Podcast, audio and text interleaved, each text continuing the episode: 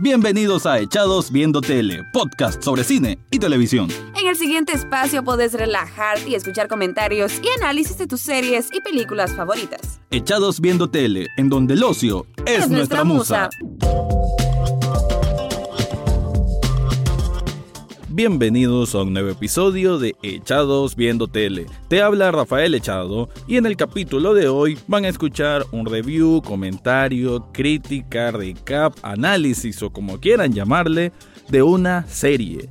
Sí, regreso con una temporada de serie porque últimamente me había dedicado expresamente a hablar de las películas nominadas a la gran categoría de los Oscar y voy a seguir con esa tendencia. Pero esta semana voy a caer a hablar de una temporada, de una serie que siempre le he tenido un cariño muy, muy grande, un gran aprecio. Creo de que es de esas series que siempre voy a recomendar para todos aquellos que inician o que ya llevan cierto camino avanzado en lo que es el consumo de series y hablo de Vikings. Vikings es una producción que al tener muchísima menos inversión y producción que algo como Juego de Tronos, que obviamente tiene todo el dinero del mundo y la capacidad, sí realmente una serie que le compite en aquellas grandes escenas de batalla. Y eso es algo que siempre he repetido y que me parece justo seguirlo diciendo. Porque Vikings creo que sabe hacer uso de los recursos de una manera muy eficiente y que en sus primeras o en las cuatro, en la de la temporada 1 a la temporada 4 creo que se mantuvo sólido con mucha intensidad en la historia, en la trama, eh, además de las batallas, obviamente también había como un poco de filosofía, un poco de la relación de sus personajes con los dioses, la, el cruce entre la religión nórdica y la religión cristiana, y así el choque entre costumbres, hacía de esto una serie que con la variedad de personajes que tiene, pues que se hiciese bastante variado, bastante entretenido, y que sí te mantenía como una constante de, de intriga y una intriga que se iba resolviendo de manera muy, muy intensa y muy interesante. Desgraciadamente, en lo que fue esta quinta temporada que recientemente terminó lo que fue la segunda parte de la quinta temporada, o sea, del episodio 11 al episodio 20, creo yo de que podemos casi que totalizar de que la temporada 5 como tal es bastante floja en comparación a lo que se hacía antes. Desgraciadamente esta serie no levanta cabeza. Em, creo yo que es justo y necesario también que ya la próxima temporada, la temporada 6, ya quedó definida como que es la última temporada, lo cual me parece sensato, una decisión correcta para una serie que desgraciadamente desde que ocurrió ese gran acontecimiento de la temporada 4, como que fue ya bajando en su calidad. Y no porque no tuviese argumentos para hacerlo, pero sí de que como que no ha terminado de encontrar ese camino. Así que voy a hablar, y alerta spoiler, voy a hablar de lo ocurrido recientemente con la temporada 5, la segunda parte, y por qué considero de que no tiene el mismo nivel que tuvo hace unos años. Así que escucha con atención y aquí va mi review o análisis sobre Vikings temporada 5, parte 2. Ese acontecimiento importante obviamente me refería a cuando muere Ragnar, que es una escena muy profunda, muy realmente que te llena de, muchos sentimientos, ¿no? Sobre todo el impacto dramático que significa la muerte de quien considero uno de los personajes que va a quedar en el consciente colectivo de todo seriéfilo como uno de los personajes o protagonistas más importantes en la historia de la televisión. Ragnar, por su carisma, por su forma de ser, por ser tan bien escrito, también su personaje, con algunas fallas, pero en general muy, muy bien escrito, lo hizo uno de los protagonistas más interesantes que he visto en cualquier serie de televisión. Y lo he dicho en otro espacio. No hay, creo, un personaje en Juego de Tronos que tenga ese impacto emocional. Claro, Juego de Tronos son muchos personajes, hay mucha historia, es una historia riquísima y la serie es buenísima, pero creo que ninguno tiene esa conexión que alguien puede hacer con Ragnar. Y no porque uno se represente en Ragnar, pero sí como que tiene una actitud que, que, te que te enamora, que te atrae, que te intriga al mismo tiempo. Y eso pues desgraciadamente en esta quinta temporada ya no, ya no existe Ragnar. Y lo que sí existe son los hijos de Ragnar. Sobre todo Ivar. Y Ivar es un personaje que, aunque posee también ese atractivo, al ser casi que un antagonista o un villano con, con bastantes capas, creo pues que tenían mucho potencial ahí para realmente explorar y explotar a lo que podía haber sido un, legado de Ragnar, pero literal un legado en, lo que se refiere a la serie Vikings. Desgraciadamente creo que esto no lo cumple. Y a ver, en esta segunda parte de la quinta temporada de Vikings, desde, desde el comienzo vemos muchos errores. El primer episodio es de cuando llega Rolo que se pone todo sentimental, que es el papá de Bjorn, que, todavía quiere a la Gerta, ya se mira muy anciano. Eh, y digo que es flojo eso entre muchas cosas porque desde ahí no volvemos a ver a Rolo. Entonces como que meterlo en un solo episodio que no tiene ninguna consecuencia, que no tiene ninguna reacción a ese momento, es lo que resume para mí lo malo que tiene Vikings. Las cosas suceden porque quieren que sucedan y ninguna de ellas queda como muy bien situada para darle una continuidad a una trama, sino que simplemente ocurren y todo se siente tan desapegado que, bueno, yo como audiencia, yo como espectador, también me voy desapegando de, de lo que le suceden a los personajes. El más grave, el caso más grave, es la Gerta. La Gerta tiene que ser una de los ejes de Vikings después de que ya no está Ragnar.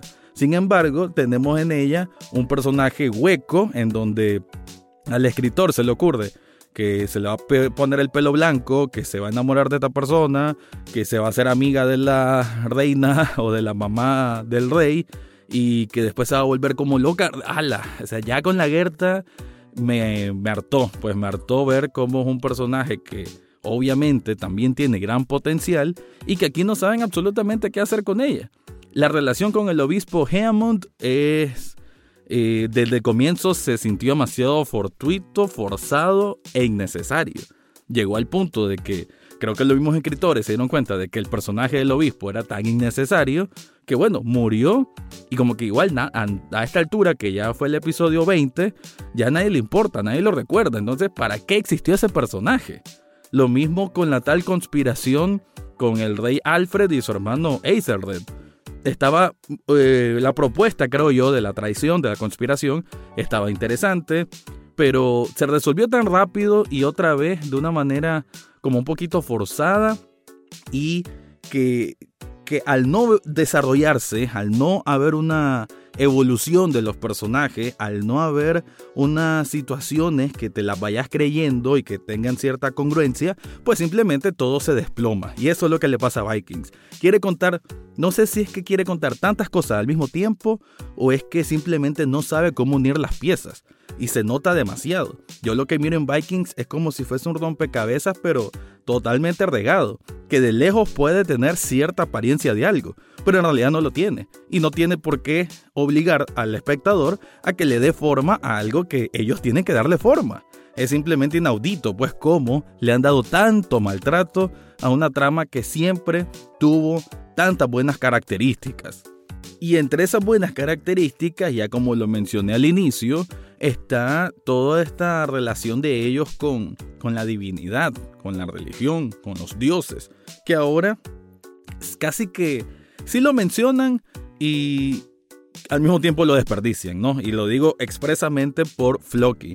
Lo de Floki desde comienzo de la quinta temporada, eh, no de la segunda parte, de la primera parte me refiero, que se fue a Islandia, esa historia es como que creo que se lo dieron al pasante de los escritores de Vikings porque está tan mal contada, tan intrascendente, tan aburrido, tan apagado, tan mezquino que parece de que pertenece a sí, al, al, pasante, al que todavía no le han indicado bien qué es lo que tiene que hacer. Sin embargo, como no tienen de otra, lo agarran, lo imprimen o lo visualizan en este caso. Floki es un personaje que es el que quizás más ha sufrido cambios después de Ragnar y que siempre importó muchísimo. Un personaje que siempre ha tenido un misticismo y unas características tan propias, tan originales también, que siempre daba gusto verlo. Pero ahora encerrado en su... Claro, él tiene ese conflicto interno de que los dioses sienten que lo han abandonado y todo lo demás, lo cual sí es interesante y sí es propositivo para el avance de la serie, de la historia. Pero en qué momento el guion simplemente se dio cuenta que no saben cómo avanzar con él y lo hemos tenido ya 20 episodios en que no pasa absolutamente nada. Me gustó con Floki su digamos, su, resolución hasta el final de esta temporada, que quedó encerrado en la cueva y en donde una de esas malvadas bromas de los dioses, pues en esa cueva que quedó encerrado, encontró una cruz y lo que parece ser el santo grial. Entonces sí, una broma muy cruel porque no sé si esto ya marque el fin de Floki con sus dioses nórdicos y que se haga cristiano. Lo cual sería irónico porque más bien los hijos de Ragnar, V en particular, más bien él recuperó su fe a sus dioses originales. Entonces pues quizás por ahí vaya un juego de, de mentalidades, de religión, que como les digo, sí hay, porque se encuentra que hay material para trabajar y trabajar bien en esta serie, pero el problema es que está muy, muy mal desarrollado. Ah, pues, hablando de V, pues toda esta trama de su relación con el rey Alfred, que Bjorn no le gustaba ser el prácticamente el empleado del rey Alfred, eh, que de la nada Bjorn, bueno, Bjorn también es un personaje que han hecho lo que han querido con él, lo hicieron aventurero, lo han hecho casarse con un montón de mujeres, eh, ahora aceptó a un tal Magnus porque simplemente le dijo que era hijo de Ragnar el Magnus también otro personaje intrascendente, un pan sin sal, que bueno, qué bueno que murió. le, le, quisieron meter algo poético eh, de su muerte, pero también falla, tampoco importa, tampoco hay apego, no hay algo por lo que yo como espectador vea, a como que ¡Ah! murió Magnus. No, pues simplemente, ajá, se murió. ¿Y para qué salió desde un comienzo? Y eso es lo que pasa con esta serie Vikings. ¿Cómo llegó a ese punto? Cuando antes la muerte de un personaje significaba mucho dolor, como cualquier otra serie en que uno invierte tiempo eh, y, y, cariño, pues, y atención. Pero no, desgraciadamente esas características en Vikings se han perdido por esa cantidad de errores que hay personajes que los desarrollan de una manera tan quebrada que parece que son un episodio, son una persona y en el siguiente episodio son otra.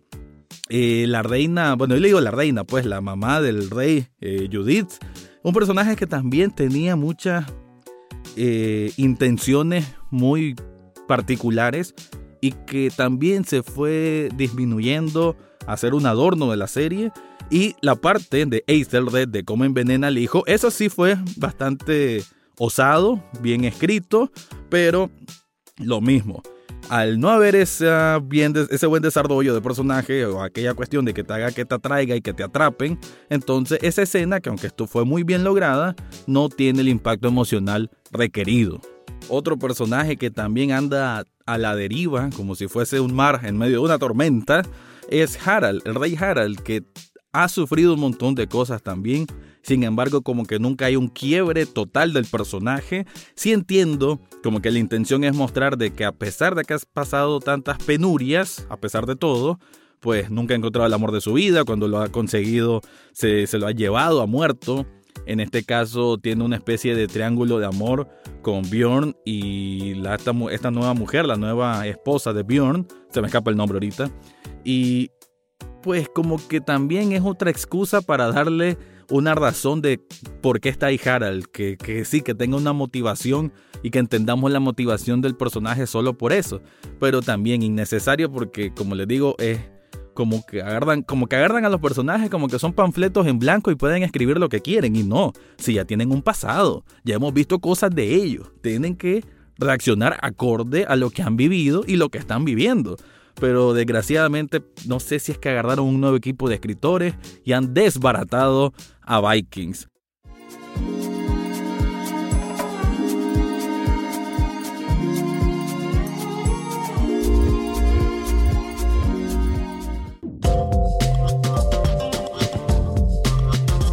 Sí quiero terminar esto diciendo que el episodio 20, el Ragnarok, Estuvo interesante, creo que fue el mejor de la temporada.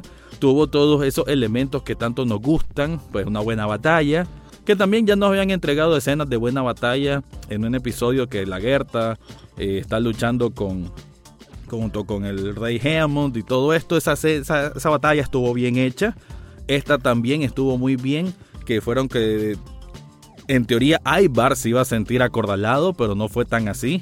Fue ganando un poco la astucia de Ibar a la fuerza bruta de Bjorn y al, al a la poca estrategia, y pero también fuerza bruta de Bitzerk, que tenía las fuerzas del rey Olaf.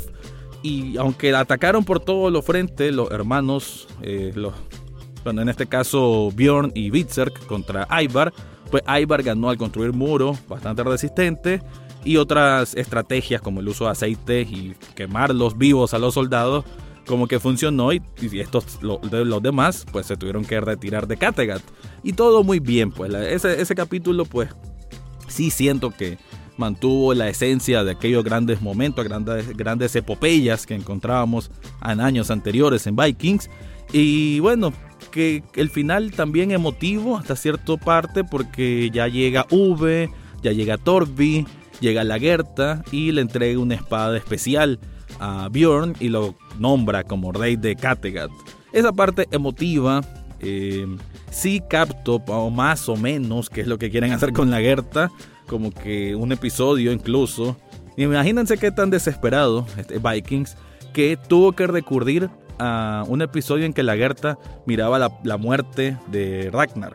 Asimismo, eh, Bjorn, en una parte en este episodio último, mira también a Ragnar. Y es una serie que depende totalmente de eso. A cada rato o mencionan que son los hijos de Ragnar o que tal persona conoce a Ragnar o a cada rato están mencionando a Ragnar porque saben que si no mencionan al, al que ha sido el personaje principal, la serie de por sí iría más abajo. Yo sí siento que la calidad de Vikings ha disminuido mucho. Sé que la audiencia no le va tan mal. Leí la estadística que decía de que como 30 millones de personas vieron esta temporada. Bien por ellos, bien por la serie, que sí tiene más nivel de producción, pero se está desperdiciando, lo están tirando el caño. Y ojalá que la temporada 6 realmente sea un repunte. Ibar logró huir, obviamente va a planificar lo que va a ser su venganza.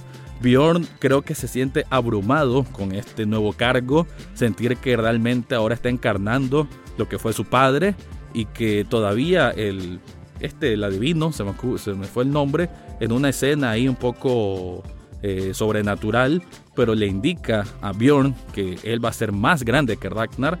Entonces por ahí hay algo interesante. Yo espero que la última temporada nos muestren la caída de los vikingos, que fue una realidad. Fueron exterminados prácticamente de la historia.